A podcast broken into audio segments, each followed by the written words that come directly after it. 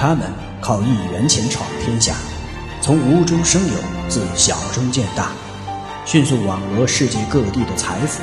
他们集中力量，勇于冒险，敢为人先，攻城掠地，战无不胜。不一样的温州人，带给你不一样的商业逻辑。欢迎您收听由喜马拉雅出品、北海听云播讲的有声书《不一样的温州人》。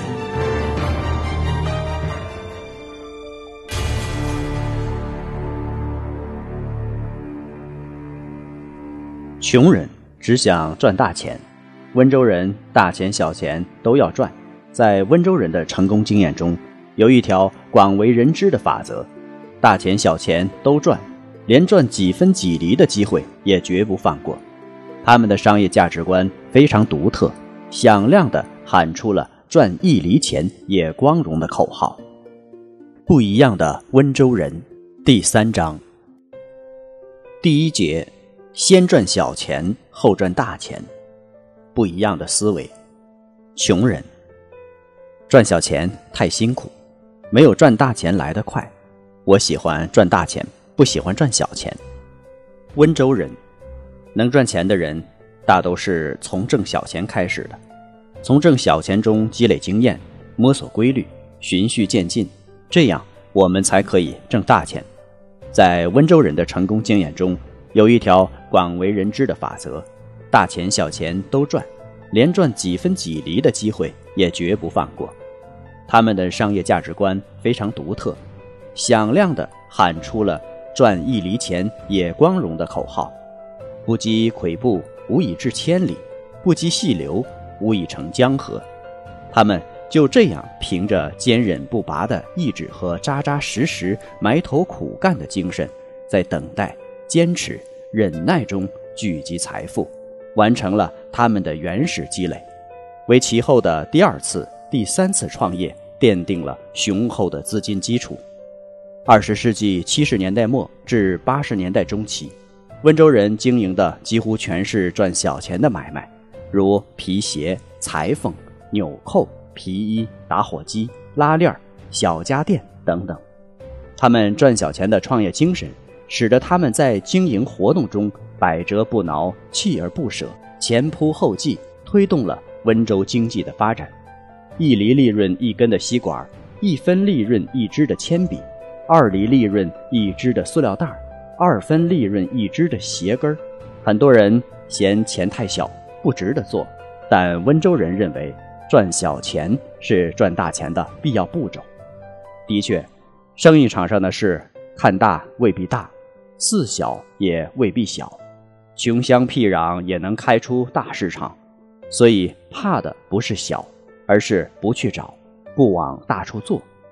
老子有云：“天下难事必作于易，天下大事必作于细。”温州人从不好高骛远、挑肥拣大，而是不遗余力地把小做大。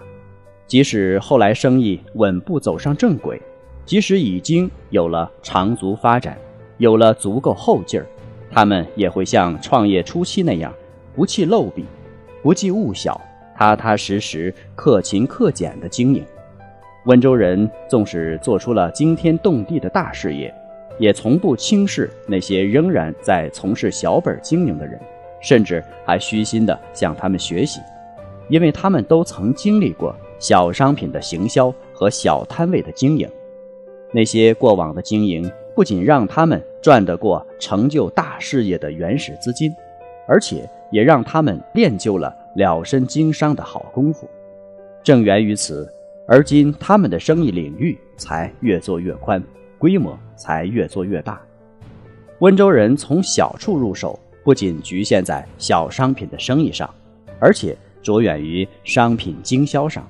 正由于温商是温州人的传统，在很小的时候。温州商人方德华身上就表现出一些经商的才能。方德华五岁时就对买卖东西表现出出奇的热情。对于他来说，世上最好玩的游戏不是摆弄玩具火车，也不是捉迷藏，而是做买卖。他经常把自己所有的家当都标上价码，向邻居家的孩子出售。有些东西的价格不好确定，他就凭想象来定价。比如，他六岁的时候弄到了一块奇石，竟然标价一万元。他的小姐姐当真了，问他一块石头怎么值这么多。方德华很认真地回答：“小东西也能卖大价钱，因为别人都没有。”上中学后，从作业本、乒乓球到自行车，方德华对什么小商品都倒腾。其客户对象不仅有自己的同学，甚至还有自己的老师。到了专科学校后，他的生意更是不得了。他公开在校园里摆小摊卖书、卖文具、卖邮票。为同学联系家教，成了一名生意精。一九八四年，方德华在宿舍里不小心撞翻了热水瓶，瓶胆碎了。看着漂亮的热水瓶外观，他突然间发现了商机。学生宿舍里撞翻热水瓶的事太常见了，男女宿舍里磕磕碰碰的事儿都少不了。由于校内校外没有一家商店专卖瓶胆，要卖就卖整个热水瓶。这样一来，同学们的热水瓶爆破了，只好去买新的，而把好端端的瓶壳搁置起来。如果能弄来瓶胆卖给打翻热水瓶的同学们，这个省钱的办法肯定受欢迎。方德华说干就干，他到附近一家商店订购了五十个热水瓶胆，带进校园。上完课就在食堂门口摆摊儿，晚上也在宿舍里等客户上门。当天就把五十个瓶胆卖光了。在校三年，方德华可没闲着，他扩大了瓶胆推销范围，到商店按期大量订购瓶胆，跑遍了全杭州的大中院校，每所学校都找在校生做平胆销售代理。此外，他还成立了一个家教中心，贴出海报做宣传，以宿舍为办公地点。向校外请家教的人推荐家教老师，为同学们找挣外快的工作。一九八六年，方德华毕业时，他的存款已经超过一万元，并且有了丰富的商业经验。这样，别的同学毕业时都在为自己的出路操心，方德华却为了实现自己的梦想，利用自己的资本从商下海，成为了一名商人。虽然。由小做大，最终走向了成功。但方德华的经历在温州人中毕竟属于个例。温州的小商品购销队伍绝少科班出身，多数是由其他职业转化而来，其中有农民、工人、教师，有公务员，也有复员退伍军人和个体手工业者。他们走南闯北，跋山涉水，云游四方。足迹遍及都市乡村，推销的不过是一些针头线脑的小商品，但他们由此经历了各种风雨，领略了各地风情，不知不觉间，推销的技艺便大有提高，交往沟通、铺设关系等，十八般武器样样精通，说辩劝斗意义上乘，而且要在不起眼的小商品上抠出利润。故而成本节约意识很强，这些都为他们日后成就大业打下了扎实的基础。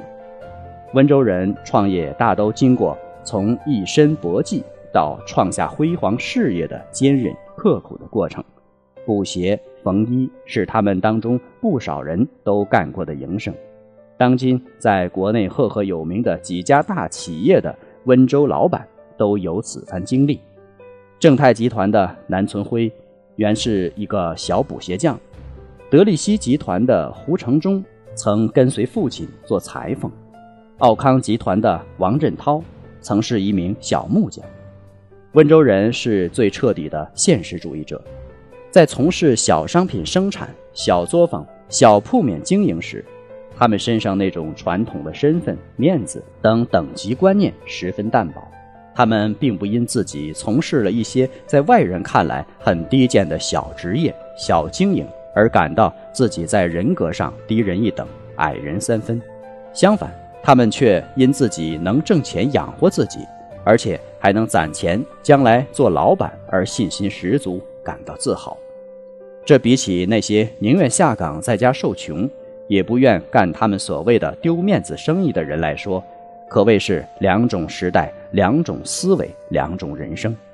小是温州人经商的一个突出特点。温州人做生意特别注重从小处着手，他们务实苦干，只要有一分钱赚，就会不遗余力的去干，从不好高骛远，从不好大喜功。他们非常能吃苦，意志非常坚韧。那些看起来没什么钱赚的小生意，他们不仅不会嫌弃，反而特别认真。这其实体现了一种精神，即把小生意当作事业来筹划。无论何时何地，都本着从零做起的精神，一步一个脚印儿，踏踏实实，一丝不苟。感谢您的收听，我们下一节再见。